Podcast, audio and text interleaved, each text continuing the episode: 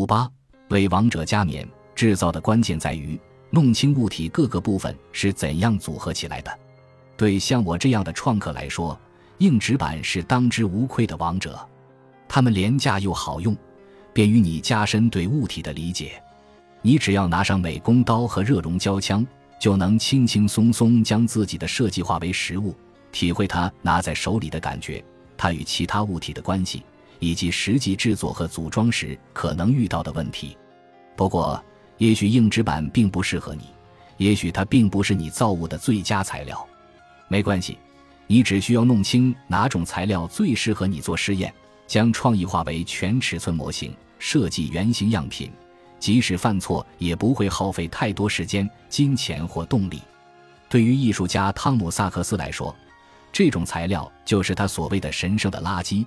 他们是先前项目或当前项目初期遗留下来的碎片，是实际成品的副产品。汤姆对我形容说，他们可以说是某种副片，与你制造的物品恰恰相反。所以说，你早已拥有模板，早已拥有与你想要制造的物品完全契合的东西，而它可能正是你需要的。例如，如果你在制作垫片，不小心裁得太小，你早就拥有扩大它所需的材料了。在汤姆看来，更妙的一点是，在拿自己脑海中其他创意做试验的时候，神圣的垃圾通常带有先前创意的印记，他们是先前项目的残留部分。也许你自己都不记得那些项目了，汤姆说。但你有铅笔留下的痕迹，有拧进其中的螺钉，也许还有钉孔，或者一侧有加工的痕迹，另一侧有切割的痕迹，也许上了漆，也许没有。它们看似随机。但都展示了你的真实经历。换句话说，这些东西拥有过往，它们不是新材料，而是有自己的灵魂和历史。在试验其他创意的时候，他可以从过往历史中汲取经验。对于作家安德鲁·斯坦顿来说，他用的硬纸板就是笔记本电脑。在笔记本电脑问世之前，安德鲁从来没有真正考虑过以写作为生。在皮克斯工作室的头几年，他大部分时间都在制作动画、设计分镜脚本，主要从事制作方面的工作。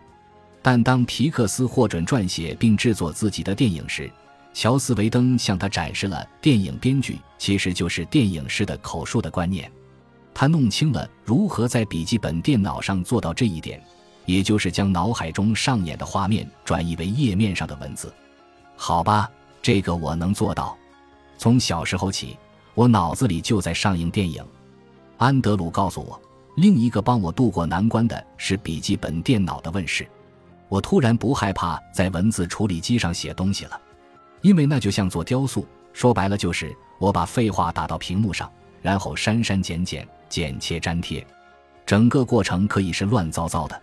它允许我乱来，稍后再完善。可能是因为我的成长经历吧，我至今还认为。